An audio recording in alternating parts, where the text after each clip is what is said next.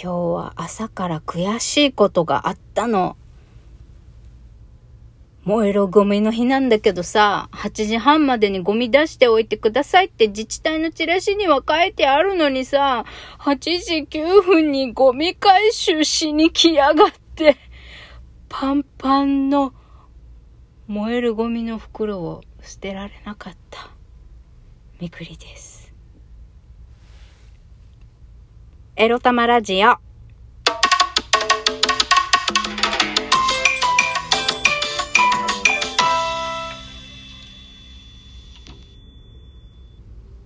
皆様、おはようございます。みくりです。この番組では、借金持ち独女。今月からフリーランスになったんですけど、まだ仕事探してません。タイムリッチなみくりが沖縄から日々いろいろいろいろ思うことを配信しております。いやー、燃えるゴミが捨てられなかったのは悔しい。もう、まあ、7時半までに出すようにしよう。はい。そんなわけで、まあ、そういうもんだよね、社会って。って思うことにした。もう、ざけんじゃねえよ。8時半以降に取りに来いよと思いつつも、8時半よりも前に取りに来る何らかの理由があるんだろうなぁと思って、やる側もね、ゴミ回収業者さんもね。まあ、ようわからんけど、人にあんまり怒らないようにしようと、ちょっと朝から自分を諭したみくりです。はい。そんな朝なんだけれども今日も一悶着ありそうです。今日のテーマはこちら。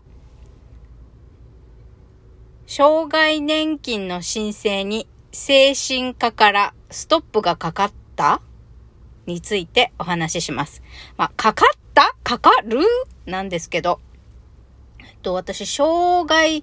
基礎年金って言ったら国民年金から支給される年金で、えっと、私、厚生年金、正社員時代の、に納めた税金から年金もらうんで、私、障害厚生年金になるらしいんですが、障害厚生年金をもらいたいので、診断書を書いてほしいって昨日ね、精神科にね、予約の電話を入れたら、今日行くんですけど、午後、精神科にね。そしたら、いや、それはちょっと、みたいな。まあ、役場とか、そういうところは簡単にそう言うけど、まあ、話しましょう、翡翠さん、みたいな。え？わかりましたって言ってくれないのっていうのがちょっと意外だったんですけど、どうしてですかね？なんだろう、障害基礎年金、まあ、厚生年金にしても、障害年金をもらうと、ほら、退職した後というか、65歳以上とかになって年金もらえなくなるよっていうことが理由なんですかね聞いてみないとわかんないんですけど。いや、それが理由だとしたら、いや、そんなのどうでもいいから今治療するために援助してほしいんだよっていう感じですね。うーん、なんか、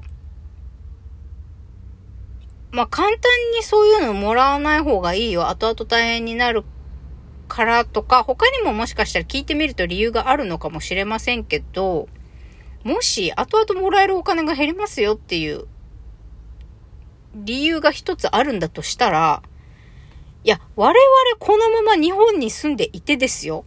年金もらえないでしょっていうのが正直思うところなんですよね。まあ、もしかしたら、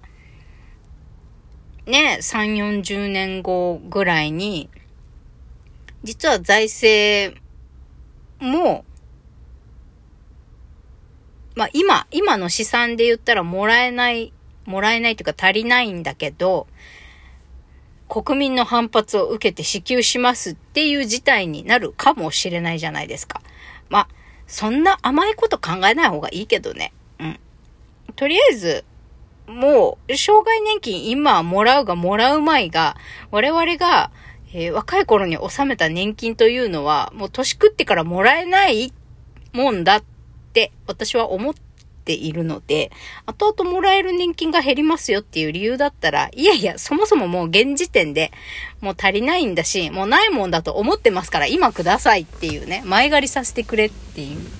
ことをお話したいなとは思います。いや、でも正直、あれなんですよね。例えば、私が今年金を、障害年金をもらって食いつないだとして、この先、うつがあんまり良くならなくって、ま、もしくは良くなったとしても、今みたいなね、そんな稼ぎのない生活のまんまで、年老いたとしましょう。で、年金をもらえる時期になって、なったけど、いや、あなた先にもう障害年金もらっちゃってるから、かなり年金額低いですよ。もう1、2万あるかどうか、もしくはない、みたいなことを言われたとしたら、もうさっさと死んじゃえばいいって思うんですよ。その時点で生活保護も何も受けられない社会保障制度が受けられなくって、年金も前借りしちゃったから、もう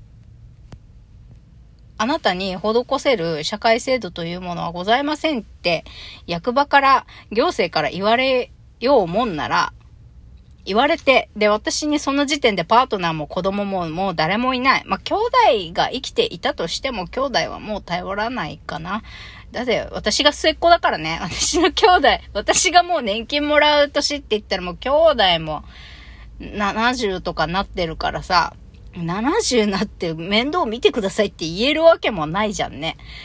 まあ70になるまでに誰か一人死んでる可能性もあるしさ。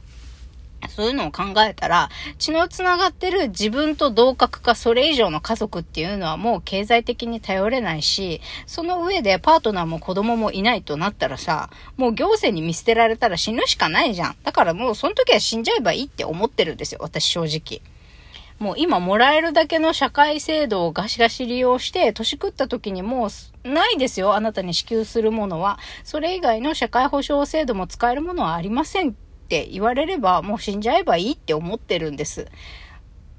きっと私が70になる頃には猫もね、うちのにゃんこも天に召されてるでしょうから、もう特に私が責任を負うべき何かはないんであれば、もう自分の命も好きなようにしたっていいんじゃないって思ってるし、私がもう60、70になる頃には、日本にも安楽死制度っていうのができてるような気がするんですよね。この年金問題がこのまま解決しない、いい方向に行かない、今の働き、ね、働き盛りの世代が、いざ60、70になった時に支給できる年金がありませんよとか、もらえない人が多い？そして社会保障制度も充実してない。もう金ない老人はさっさと死ねみたいな 状況になってたとしたらね。そうなってるんだとしたら、もう安楽死制度も、こう、合法化されるんじゃないかって、私は勝手に思ってるんです。死ぬ選択も自由にできる時代。もうお金がある人しか生き残れない社会保障制度も充実してないとなればさ、もう自分で死ぬか、犯罪を犯して刑務所に入って死あの、無期懲役になるべく犯罪を犯すか、もうそんなもんだよね。人から奪うか、何か悪いことをして一生行政に面倒を見てもらうか、もうおとなしく潔く死ぬか、自死を選ぶっていう、そんなもんじゃない？ね、年金がもらえない。我々日本国民の末路って。そんなもんではないかと私は思ってるんだけどね。だから、犯罪なんて犯してさ、無期懲役、無期懲役になることをを目的に犯罪を犯す老人なんかが出てくるぐらいだったら、いや、安楽死制度も OK にしましょうよ、なんていう風潮も出てくるんじゃないのって私は思ってますけど、皆さんどう思いますか？まあ、これがね、良い社会かどうかはわからないけど、いろんな意味で、だってもう日本なんてさ、若い人は増えない。少子化だし、老人はどんどん増えるし、でも核家族化でさ、必ずしも血縁が最後まで見とってくれるとは限らない。この日本でよ、そろそろ本格的に安楽、いや、安楽死っていうのはももちろん前から出てるとは思うけど、安楽死を、あの、合法化してほしい法律としてね、国民の生きる権利として安楽死制度というのを日本も取り入れ合法化してほしいと。その、より個人の精神に関わる選択が生きてるうちにもうやれるようにっていう話は、ね、どんどん進んでいくんじゃないかなとは思うんですけど、さてどうなんでしょう？今合法化に向けてなんか積極的な議論ってされてるんですかね？日本って。いや、私が知らないだけでさ、やっぱこの少子高齢化どんどん進んでいくわけだし、これもマジで検討しないといけないよねっていう議論は、5年前よりも絶対今、ただニュースに流れてないだけで、大々的に流れてないだけで進んでいるんではないかと、私は思っとるのですが、その辺皆さん何か情報を持ってたり、なんかご意見あったりしますか？まあ、えー、このね、今日のテーマの私の年障害年金申請に関して精神科から難色を示され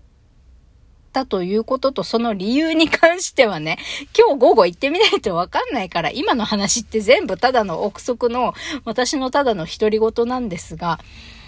まあね、障害年金申請